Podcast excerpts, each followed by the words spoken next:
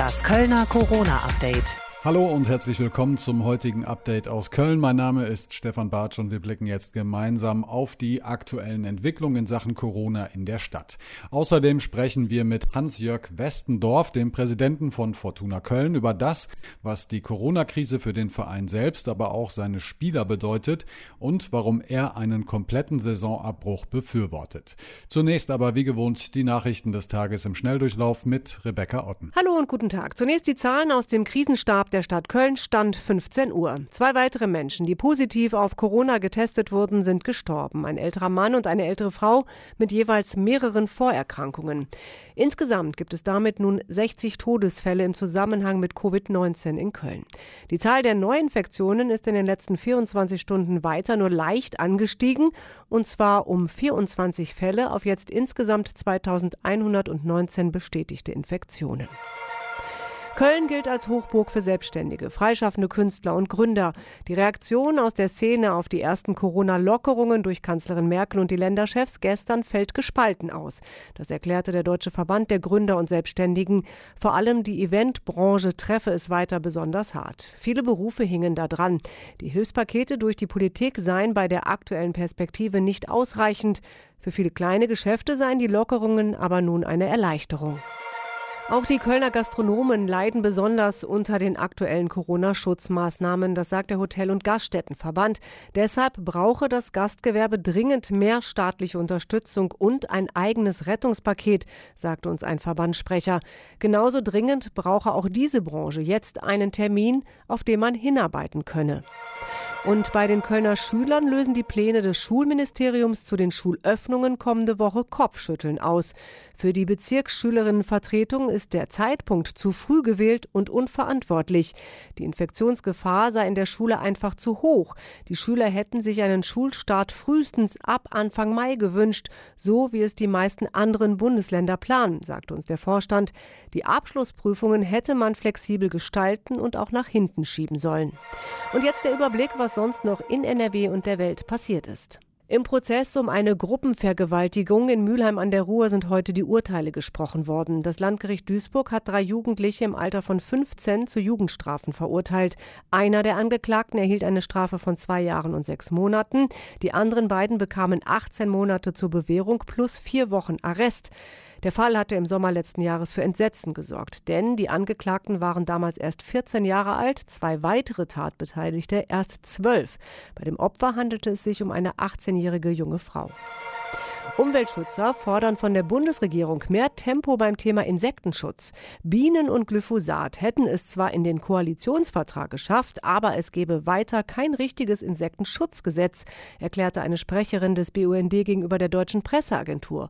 Auch der Umweltverband NABU kritisiert bislang, gebe es nur Willensbekundungen, aber keine deutlichen Anstrengungen der Ministerien. Gemeint sind Umwelt- und Landwirtschaftsministerium. Der Frühling ist zwar schön sonnig, aber bislang viel zu trocken und damit steigt in Zukunft auch wieder die Waldbrandgefahr. In der ersten Aprilhälfte sind nach Angaben des Deutschen Wetterdienstes deutlich zu wenig Niederschläge gefallen.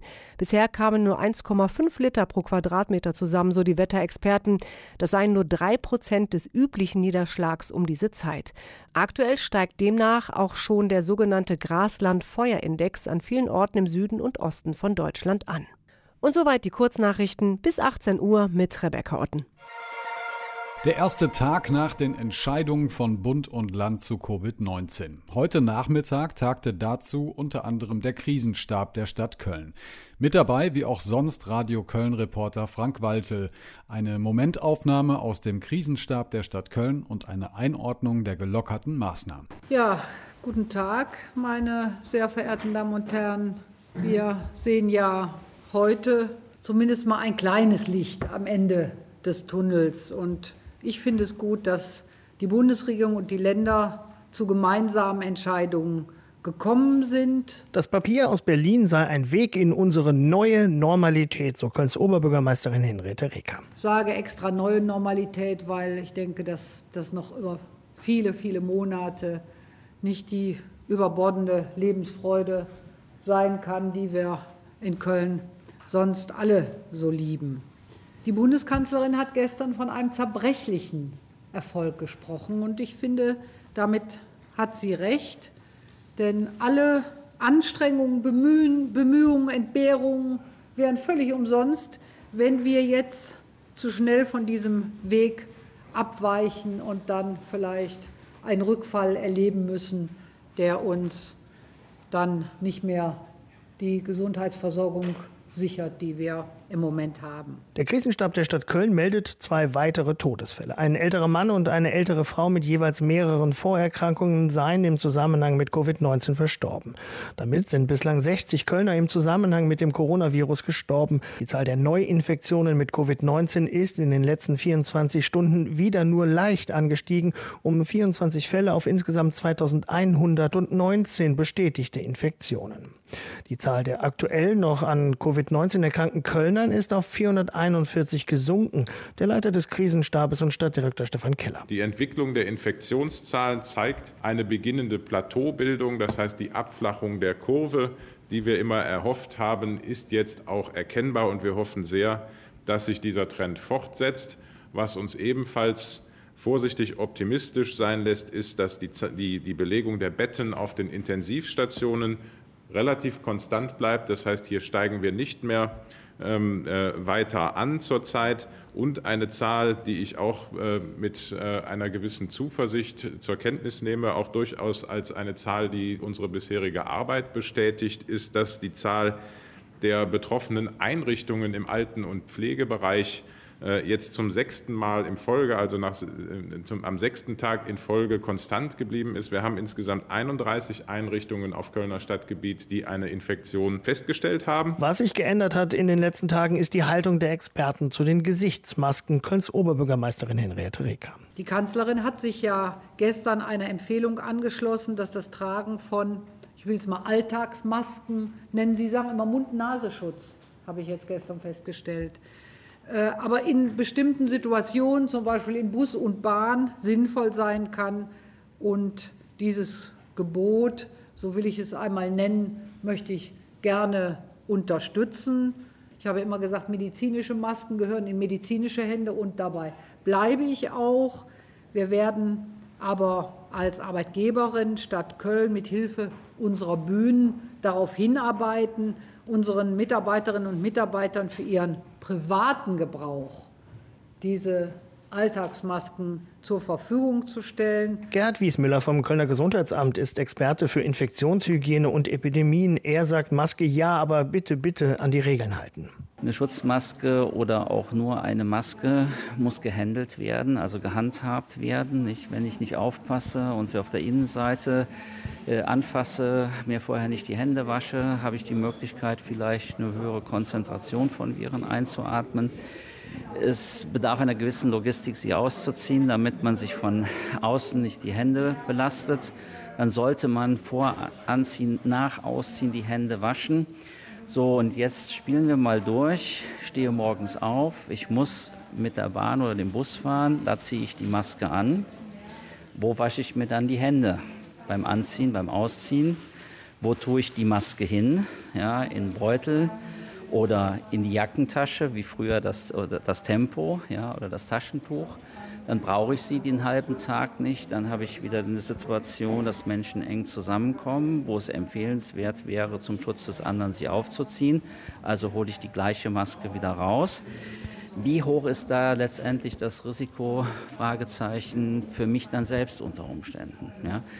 Also ich habe auf der Herfahrt zum Termin heute mal mir überlegt, wenn ich weiß, ich habe am Tag fünf Events, dann bräuchte ich fünf Masken, die, bevor ich sie gebraucht habe, gut gelagert sind. Ja, brauchen Beutel, am besten natürlich kein Plastikbeutel, um nicht die Umwelt zu belasten, sondern einen guten Stoffbeutel, wo ich dann die gebrauchten sammle. Und dann müssen sie, wenn ich nach Hause komme, subito in die Waschmaschine und bei wünschenswert 95 Grad gewaschen werden. Das wäre ein gutes Konzept. So, haben wir die Masken? Nein. Ab Montag bereiten sich die Schulen in Köln vor, damit ab Donnerstag wieder einige Schüler unterrichtet werden können. Stadtweit etwa 40.000 Schüler sollen dann entscheiden, ob sie freiwillig in die Schule gehen, um sich auf Prüfungen vorzubereiten. Die Stadt Köln ist schon vorbereitet, sagt der Stadtdirektor. Überhaupt kein Problem. Äh, das kriegen wir hin. Unsere Schulen sind jetzt schon auch was die Hygienemaßnahmen angeht, ähm, entsprechend vorbereitet. Ähm, es sollen die Empfehlungen des Robert Koch Instituts für Hygiene an Schulen umgesetzt werden. Das schaffen wir heute schon. Ähm, und wir werden also, wie gesagt, die Hygienestandards für eine Wiederinbetriebnahme auch dann erfüllen können. Ab Montag können dann auch in Köln wieder Geschäfte aufmachen, alles bis zu 800 Quadratmetern. Was genau das bedeutet, hat der NRW-Gesundheitsminister jetzt auch gesagt. Es geht nicht, wenn du einen Laden hast, der 900 oder 1000 Quadratmeter hat und du dann so viel absperrst, bis du diese 800 Quadratmeter erreichst. Nein, maßgeblich soll das sein, was in der Bauordnung für die jeweilige Immobilie eingetragen ist und das heißt eben 800 Quadratmeter maximal. Kann jeder Kölner Händler jetzt schnell in seinen Unterlagen nachschauen, ob er am Montag wieder aufmachen darf. Ausnahmen sind ja sowieso die Autohäuser, Buch- und Fahrradläden oder Einrichtungshäuser und Baby-Großmärkte. Da ist es egal, wie groß sie sind. Was wir auch nicht wissen, ist die Frage, was genau ist denn jetzt eine Großveranstaltung und darf damit bis Ende August nicht mehr stattfinden. Die Länder ringen da noch um eine gemeinsame Definition. Kölns Oberbürgermeisterin hat aber vorhin schon mal gesagt, Cologne Pride oder auch DFB-Pokalfinale der Frauen Köln Kölner Lichter oder die wichtigen Final Fours in der Lanxess Arena werden wohl nach jetziger Deutung nicht stattfinden können. Auch wenn Bund und Länder gestern die ersten kleinen vorsichtigen Lockerungen der Maßnahmen beschlossen haben, bleiben die meisten Beschränkungen weiterhin bestehen. Großveranstaltungen zum Beispiel sind bis mindestens Ende August verboten und das heißt auch in dieser Bundesliga-Saison wird es deswegen keine Spiele mehr mit Zuschauern geben können. Das hat Ministerpräsident Armin Laschet gestern auch nochmal deutlich klargestellt. Ob die Saison trotzdem in irgendeiner Form zu Ende gespielt werden kann und unter welchen Bedingungen ist noch völlig unklar. Ein Mann, der zumindest für den Abbruch in den unteren Ligen im Fall der Fortuna der Regionalliga plädiert, ist der Präsident Hans-Jörg Westendorf. Wir haben uns auch darüber unterhalten und zur Einordnung das Gespräch haben wir bereits gestern Nachmittag aufgezeichnet.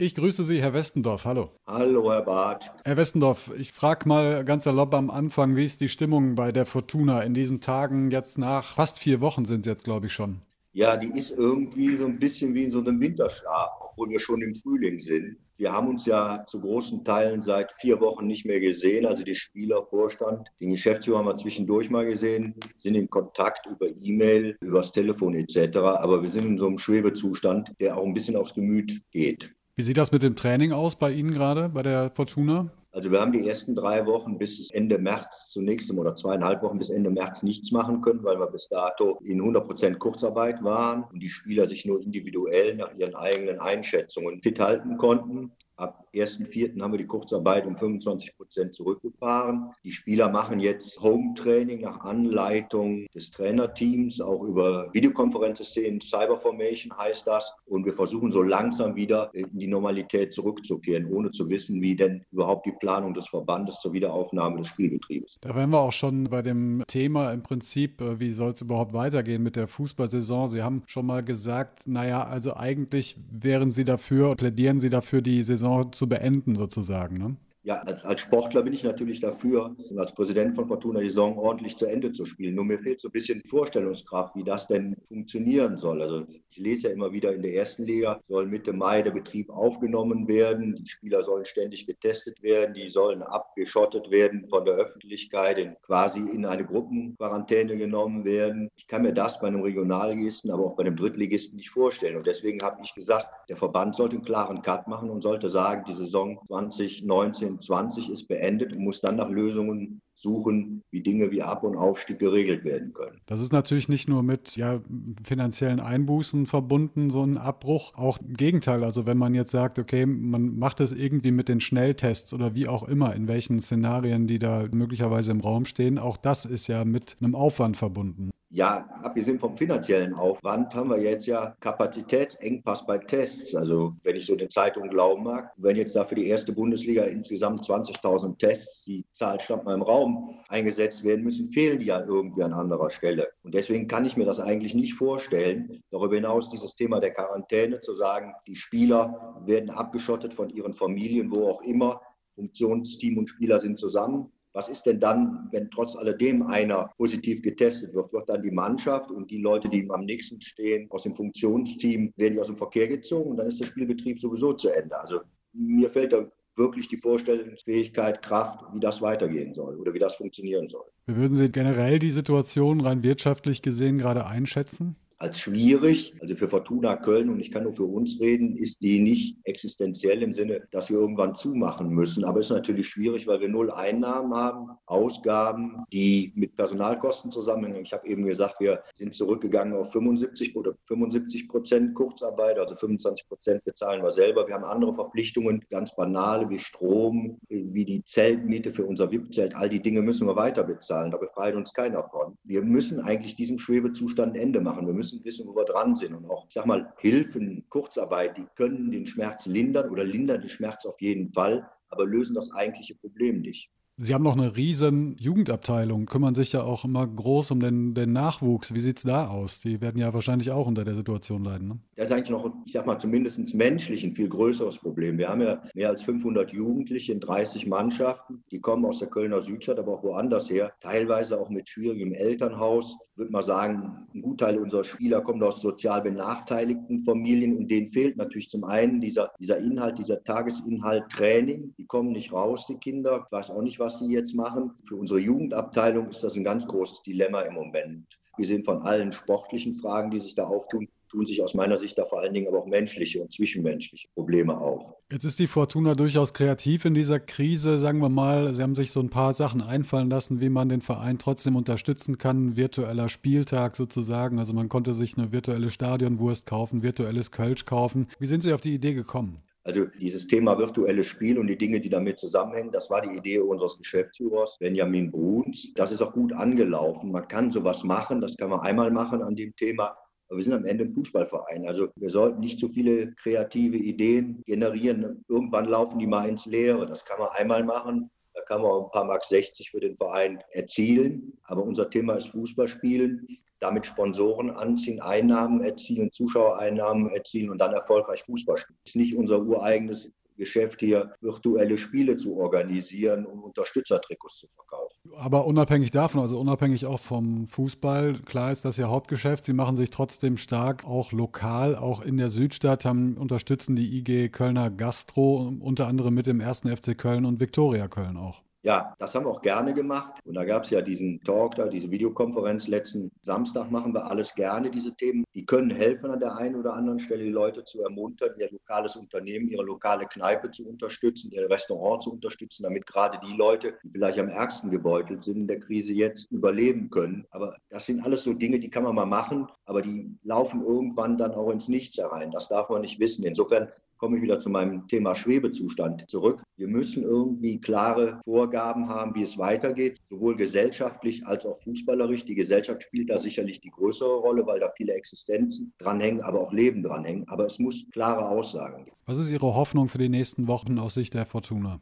Also aus Sicht der Fortuna, da habe ich wenig Hoffnungen in dem Sinne, dass wir da wieder zum Spielbetrieb zurückkehren können, weil wir eben Fußballverein sind, sowohl im, Profibereich als auch im Jugendbereich. Ich würde gern Klarheit haben. Ein Cut, wenn wir über Fußball reden und sagen, pass auf, da sind wir jetzt, entscheiden jetzt, die Saison ist beendet, suchen Lösungen für Auf- und Abstieg in allen Klassen, für alle Teams, egal in welcher Altersklasse. Und dann und dann hinreichend belastbar, können wir wieder anfangen, über Fußball nachzudenken, anfangen zu trainieren und eventuell eine neue Saison starten. Ich glaube, dann wäre allen Leuten geholfen. Im Moment sind wir da im Bereich der Spekulation und klare Aussagen, belastbare Aussagen. Das ist das, was ich mir wünsche. Mhm.